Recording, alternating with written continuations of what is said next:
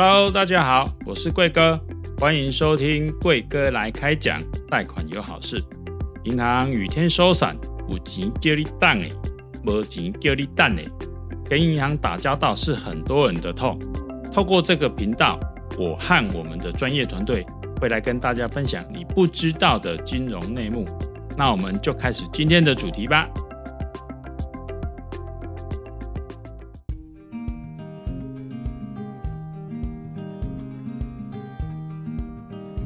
大家好，我是好世代房贷经理张颖如。大家好，我是好世代房贷经理周景光。钱难赚，更要懂得精打细算。很多人辛苦一辈子，被骗一下子。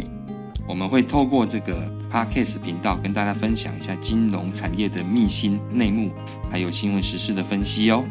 今天要跟大家分享的题目是：银行行员拼业绩，千奇百怪揽客招数。哎，警官，我最近看到新闻时事啊，吼，有一个新的报道，他说有人购屋，结果行员用一定要保的话术啊，来欺骗客户购买了一个房贷寿险。那三间房子加起来，居然要缴一百万的保险和利息费，耶！你之前在银行任职的时候，有遇过类似的案例吗？哦，其实。这个就要讲到银行内部的一些问题了，因为房屋贷款本身就比较利率很低，所以其实对于银行来说是无利可图的。对，它只是一个入门产品，它是希望你能够进到它这家银行来，它事后再做一些其他的销售。所以呢，房贷寿险也是一个销售的东西之一，商品之一啦。其实就是银行有给压力给这些房贷的业务，希望说它能够销售房贷的产品。对，那相对的。就会要求您就是要加保这个房贷寿险，那这个所有的保费收入的话，银行就能够抽成，那业务也能够抽成，对，所以说其实这是以银行界来说是常看到的事情。哦，了解。当然他会跟您讲说，就是呃，这是增加您一个保障，因为你如果说万一因为房贷是您在缴的，那万一您就是中间发生什么状况，因为房贷一缴是二十年、三十年，你中间发生什么状况的话，那这个寿险是可以。理赔，然后让您的房贷压力比较不会这么大。当然话术是这样解释，那当然中中间最后还是希望你能够投保，他们能够赚取保费，也是这样子。所以在一般购物来讲，我们办房贷的话，它其实强制投保的部分并不是房贷寿险，它是火险或地震险的部分，对吗？啊，对啊，对啊，因为政府规定房贷就一定要保火险跟地震险。这是规则，那所以说这个之外的话，就是没有其他需要保险的了。那它这个保险应该都是属于人的寿险。那警官，你有听过银行贷款到底有多严格、多挑剔？那分享一些就是你只觉得最意想不到的玩具理由。哦，我以前在银行服务十几年哈，其实经手的客户也真的是非常的多啦。那很多玩具的理由是是就是无奈的，你比如说。有时候是银行他想婉拒，可是他不能账面上跟你讲他要婉拒的。比如说，他会跟你讲评分不足，但是评分不足是通常银行在讲的一个话术。那评分不足里面有到底到底他的是评分是怎么样？其实他并不是所谓的评分不足。比如说，像我有客户，他其实是有有有就是前科的，有犯过错的，但他现在状况都是正常的了。对，那可是银行内部他又不能够光明正大的去用这个理由去婉拒。那所以他只有跟你回复说评分不足，那他也不会跟你讲说为什么评分不足。他们也规定我们不能够跟客户直接讲为什么要评分不足，哦，会引起客诉，对不对？没错，对，就是讲说社会不公不义的事情，然后会觉得说好像就是你在欺负弱势的那种感觉。哦、对对对，对，所以对客户来讲，也许他觉得说，哎，那是我过去曾经犯的错，但是我现在已经恢复正常了，我的信用也很正常，工作也很正常。但是银行曾经有看到这样子的记录，他们还是没有办法承做。是啊，没有错。甚至于有一些客户比较夸张的是，他可能曾经信用上有瑕疵，他有跟人家借钱，但是就是因为这样子，然后没有没有缴出来。可是后来他有乖乖的把这笔钱都补回去给银行了，那信用瑕疵也都恢复正常的。现在信用上是完全是正常的一个情况之下，要跟银行贷款，但是银行因为早期都有内部有记录了。你就算现在信用是正常，信用报告上面是正常，可是银行内部有记录之后，他也会给你婉拒，因为他们会觉得说，他们你觉得你有可能会再来一次，是啊，但是他还是不能跟你讲说是为什么原因，他只会用四个字：评分不足。来去跟你回复。哦，那我知道了，我知道这个小撇步就是说，假设我曾经跟这个银行往来过，那我曾经留下一些记录，我下次在申办的时候，我就避开我曾经往来过的银行，是不是过件几率就会比较高？哎，对，这是其中的一点。哦，对，千万不要就是不要让在在一些你以前曾经留过记录的银行那边再继续申办，因为他们会跟您讲说不好意思。哇，那我觉得这小 paper 很好用。我自己其实本身啊，我有听过，我觉得很意想不到的银行玩具理由，就是我们这个月的扣打已经达到了哦，所以你请客人下个月再来办。那我觉得哇哇，对客户来说，嗯，对呀，下个月再来吧。那如果说没有，那如果说是客户这个月缺钱，那怎么办？哎呀，可是银行它其实你看哦，假设我今天做一百趴跟一百一十趴，其实我都是满分的嘛。那我为什么不要把这个多的业绩我留到下个月呢？因为我也是会被上面的大头盯啊。那我就把这个业绩先留到下个月来做垫底。其实。他并没有想到，客户其实他们真的可能申请的是一个迫在眉睫、非常需要用到钱的一个时间点，这样子。是啊，是啊。对，所以有些真的是救命钱。嗯，所以这个是真的让我觉得很无奈的部分。那当然也觉得，嗯、呃，主管其实蛮冷血这样子。现实啦，这就是现实。嗯，那近期啊，就是像。呃，银行业务啊，有抢业绩的部分啊，哈，它有一些夸张的揽客招数啊。你自己本身有没有什么可以分享好笑的，或者是说你觉得听过最夸张的？像我常常听到说，现在连在柜台的行员都要去接触客户、去拜访客户，甚至于要拜托客户帮他签信用卡啦、买基金、买保险。嘿，那这些都是这都会有的。那所以说，他们为了要揽客哈，其实就是各种的花招百出都很多啊。我以前的同事啊，银行行员啊，甚至于就是他是做理专嘛，他甚至于还帮客户就是每天上下课、上下课接小孩，然后帮客户去各大地方，比如说跑银行啦、跑邮局啦，甚至还有他客户在做一些什么那些产品的展览的时候，他要过去捧场啦之类的，这个都会有啦。像理专他们有一些保险产品，有一些理财的产品啦。他们甚至业绩找不出来之后，那上面在逼业绩怎么办？他们就只好自己掏腰包买这些产品。所以你常常听到行员很多都是啊，保险保很多啦，基金股票买一大堆啦。是，可是这些东西你保证它赚钱吗？并没有诶。对呀、啊，所以说其实很多人都是赔钱的。像你那像那个基金的部分都负四十趴、五十趴的一大堆啊，真惨。就是做一些账面上的一些业绩出来给主管做交代这样子。是啊，不然的话就被逼着被钉到墙壁上，是常常有的事情呢。所以常常听到说理专啊，每个月百万业绩，百万业绩到底从哪里来的？银行理专血泪告白说，同行才懂，因为并不是天天在过年。是啊，当然是这样啊。最近啊，呃，有新闻提出来说，台北那个很有名的肥钱屋的那个日籍老板，嘿，他的钱啊，因为他都是交给那个最信赖的理财专员去帮他做理财。结果没想到，这个理财专员却偷偷的用他的硬件啊，就密集的下单啊，害他有损失，损失了五千多万。他就跟银行就是去告啊。那现在目前好像，诶，告出来的结果都他他都是被败诉的。其实我我之前有朋友跟我分享过，因为我们都一直在银行任职嘛，那当然就是也有一些理专的同事，他会分享，就是说可能客户就是会把他的存折印章全部都寄放在他们自己信任的理专 的周边。对对，那之前的话就是说有一个乡里，他可能就是。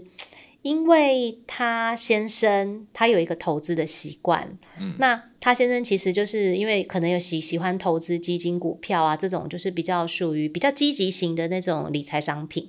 但是就是说，呃，这样子的商品来讲的话，可能它的波动性就会比较大啊。那有亏损的部分，可是其实行员收入都是很固定的，嗯，那哪里来的这种突然有多一笔资金可以来去补这个亏损？那有的可能面临融资断头，像最近就是台股的部分，其实波动比较大。那我觉得就是人性嘛，所以就是变成说有一个理专的乡里，他就去挪用了客户的存折跟他的印章，嗯，然后很不，很汤啊。对呀、啊，那我觉得其实他就是最后还是一定会被发现啊，因为银行有做很多稽核的动作嘛。那稽核的部分一旦被发现，其实我觉得这个人真的一辈子都毁了。对呀、啊。所以觉得嗯得不偿失。这都是其实这都是犯法违法的事情啦。不过其实蛮多客户因为太相信自己的理专，认为他们可以帮他做很多的事情，所以之前有分享到说，甚至于还可以帮他接小孩呀、啊，所以他会相信他，才会把存折啊、印章都交给他。我只要一通电话，我就可以决定我到底要不要投资，要不要下单。可是相对的，很容易就是让这些人有很容易的管道去可以拿到这笔资金。那当然嘛，人性多少都会有一些，诶，有一些心动的时候啊。哎，不过这个新闻真的让我觉得很惊讶，哎，就是说，嗯，法院审理过后啊，一二审居然都认为他对相关的交易知情，判他败诉。一般客户都会觉得说，哎，我只是把我的存折印章放在我熟悉的理专那里，并不代表我同意他可以去挪用我的资金。结果法院却判他败诉，等于是说银行这边其实是不需要负相关的一些责任。我真的觉得很惊讶。这真的蛮夸张的。对啊，因为一般都会比较受，一般都是消费者会比较受惠嘛。嗯，对啊，因为毕竟是小虾米对大金鱼，那法官在判的时候，通常都是会以消费者为主，比较少听到银行是可以全身而退的。所以这真的是罗生门的啦。银行行员很容易接触到的就是钱，那您也知道多少看到都会心动。像我以前曾经也有过在银行帮忙点钞，过年的时候点钞，在金库里面一个一个一天要点上十几亿的钱，那个钱经手，然后就就会你会看到钱会想吐。可是你这个钱是在金库里面，当然你当不会把它当做是钱，可是你把它拿到外面去的话，那就不一样了。嘿，你能够花用的话，那就不同了。对，所以说当李专他们有遇到这样的一个情况，有机会能够接触到这些钱，能够甚至能够挪来花用的时候。多少都会心动，甚至于他本来就是没有资金，但他有投资管道，因为理专多少一些商品，他觉得不错，他想买，嗯、对，但是他没有资金，那都就有可能去挪用客户的钱来去乾坤大挪移哦，我的把它先挪用在先先投资，那赚的钱再偷偷藏到自己的口袋里面，这都会了结的时候，对他认为说这样子可能是是可能没有人知道，嘿，因为本不是他的，对对对对对，但是当。万一真的发生赔钱的情况的时候，他要补这个洞的时候，这个新闻就会跑出来了。嗯哼，了解。诶，警官，那像现在的话，就是说有很多行员呐、啊，就是有被爆出说可能有联手代办公司。哦，糟糕。对，来跟就是客户这边收取一些手续费用。嗯，对。那像我们有看到一些案例的部分啊，就是指说代办公司他。不知道从哪边取得了一些客户的个资，好，当然无从得知啦。嗯、但是代办公司就是找上客户了嘛，好，他得到这些个资，找上客户了。嗯、那代办公司知道客户的一些信用状况，所以他就打着，诶，我可以帮你转贷到比较低利率的部分，嗯，对，那让你就是可以减轻你的负担。结果就是因为听信了这句话以后啊，客户掉下更大的陷阱。他申请六十万，结果汇到他的账户的时候，居然只剩下三十几万。对，那这样子的话，中间这二十几万到底去哪里了？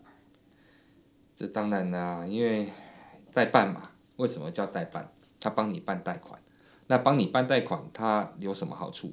他要跟你拿钱，他才有好处啊。不然的话，他怎么可能平白无故帮你办贷款？嗯、但是啊，因为台湾非常多的代办，从以前到现在，后来以前那时候代办公司刚出来做的时候，其实是没有法规规定的。那那时候都是用电话扣客，嘿呀，我扣客，我扣给你，然后我跟你讲说，那时候其实台湾蛮多那种双卡风暴，那卡债主非常的多。嗯。后来衍生出一个双卡风暴，那代办他们就是用这样扣客的方式去跟你讲说，我可以帮你整合负债，我可以帮你再多贷很多钱出来。那时候那个时代，其实，在政府来讲是没有制止这个这个行为的。这样子的歪风。对对对，结果没有想到说那一个年代的时候，那个代办就是很猖獗。我在以前在银行的时候，我曾经看过，就是信贷专员，他们不去找客户，他们专门跟代办配合。那代办就是一天到晚每天就是不断不断的传真他的客户的资料，一件两件三件，一直传一直传。那这些银行信贷的行员就是拼命的做这些贷款。以前曾经听说，因为会有一些钻一些联征啊这些漏洞，那所以曾经听说，就是说一个月薪两万块的一个作业员，他居然能够贷到八百万的信用贷款。哦、对，这是很可怕的一件事情。这么多，对，所以说后来那时候导致银行也造成了很大的损失，嗯、然后慢慢就产生出就是双卡风暴这样的一个状况出现。政府就后来明令规定，嘿，银行不能跟代办配合。明令规定是这样之后，这些代办就慢慢慢慢的销声匿迹，只是有一些公司还是陆续存活下来，他们就是跟银行去签约好，我帮你去行销所谓的就是信用卡这样子的一个公司，然后稍微有存活下来，但是他们的代办行为还是持续有在经营，只是他们这个是属于台面下，他不能让银行知道，所以说他们就是偷偷来。我就是跟客户讲好，我只要把资料，你只要把资料送给银行的行员，他会先跟教育客户说，我已经跟某某行员讲好了，对，那你只要把资料送给他，那他就能够帮你送件。那因为我们这边有去跟他后面的长官，嘿，都有认识，所以我们可以帮您可以达到那案件能够过件。但是其实行员根本不知情，其实代办根本没有这样的神通，其实他就是在骗你哦。我觉得他们只是比较熟悉各家银行的授信，诶，可以这么说，但也不是这么说。其实它就是运运用了一个所谓的资讯不对称。嗯，对，因为代办他可能比较了解银行哦，哪些银行他需要哪些样的客户，但是一般的民众比较不了解，那又没有时间可以去跟银行一个一个询问，甚至于说你如果多加送件的话，你的联征记录就会、哦、查询太多次，然后就会造成。造成你的案件不会过，所以一般的客户会怕，最怕就是怕贷款不会过。那代办就是利用这一点，然后去跟客户行销。那行销的情况之下，他可能会跟您签一份合约。那这份合约就是标准的那种所谓的那种不平等、哎、不平等合约，满清政府签的那种所谓的不平等合约。对，他会要求你，只要我贷款帮你办下来，不管你要不要办，你就必须得办。你若不办的话，我可以告你。我可以要求你要赔我赔偿，那但是你跟他办的话，你就要付他高额的代办费，甚至于他给你办的利率非常的高，你也必须得服从配合，嗯，照单全收这样子，因为可能是因为有签合约的关系。没错，对，所以这个就是非常的很过分的一件事情，所以市面上多少人都被代办骗，其实您网络上搜寻一下是非常非常多的。那其实代办本来就不是不是属于金融体系的一员，嗯、他们得讲实在话，就是讲就是贷款掮客，他就是不断不断的帮你利用这种所谓的资讯不对称，嘿，那达到他能够能够取财的一个方法。那其实你如果真的要办贷款，只要大大大的走进银行里面去跟行员讲说我要办贷款，自然有人会跟您服务，不需要透过代办。嗯，对，或者是说可能就是说多做一点功课，其实可以多询问几家，不一定要马上送件，对不对？对，多询问几家，然后了解一下自己的情况。当然，当然是自己的情况也是一个很重要的一一员啦。你要了解自己的状况。嗯、你如果说真的已经是信用不良了，或是什么有状况的话，其实再送银行其实也都不会过。对，那代办也是利用这些这一点，然后帮你就是说好，我可以帮你去找，甚至有的找到那种民间的代书贷款，那种利率高到吓死人。网络上其实或者新闻上你常常听到，就是说哦，有人被押走。嘿，被押到山上去凌虐，嘿，或者是说，对，可怕、哦，对，或者是说，或者是说，或可能可能就是去家里面泼油漆啦，哎、嗯、呀，掉猪头啊这种的、嗯，那其实这种很多都是地下钱庄经营的这种所谓的贷款、哦。那你如果不小心被代办拉到那边去的话，你就等于是掉入他的陷阱。嗯，对，那接下来你可能就是要承受这些很可怕的一些讨债方式啊。所以说，千万小心办贷款，其实要找优良的厂商。能够帮助你的才是最重要的。嗯，所以有些不肖代办业者啊，他利用就是说民众其实他们很担心借不到钱嘛，那他就告诉说，哎，我有银行的内线，或者是说我有特别的一些关系来帮忙过件。那你自己本身有遇到就是比较夸张的案例吗？其实代办就是利用客户的所谓的资讯不对称，我不晓得我贷款能不能过件，因为我非专业。那我只希望我能够过件，能够拿到资金。对，因为有些钱真的是救命钱。嗯，他们如果很担心银行过不件、过不了件的话怎么办？所以他们希望能够依靠一个所谓的人，能够帮他办好这个贷款条件。对对对，那所以多少会有这样状况，但是刚才有跟有有跟大家分析过，其实代办根本没有神通，因为他们没有办法所谓的跟里面的配合啦，然后跟里面的就是都都已经讲好这样，根本是不可能的，因为政府规定银行不能够跟代办配合，那所以银行里面的内部也是一直在宣达说，员工不能跟代办配合，不能够跟收代办的案件，如果抓到的话。员工是直接就开除，如果有损失会提告。银行也是一样，如果银行被金管会抓到说收太多的代办案件，银行可能会直接被罚钱，那甚至有某些业务会被停权，还不能够再再经营下去。所以这个就是政府有决心要去，希望民众不要被代办的骗，但是因为资讯不对称的关系，导致这样的状况还是层出不穷，代办还是很多。所以说我们就是千万要小心。办贷款还是亲自去找银行就好了，不需要经过代办。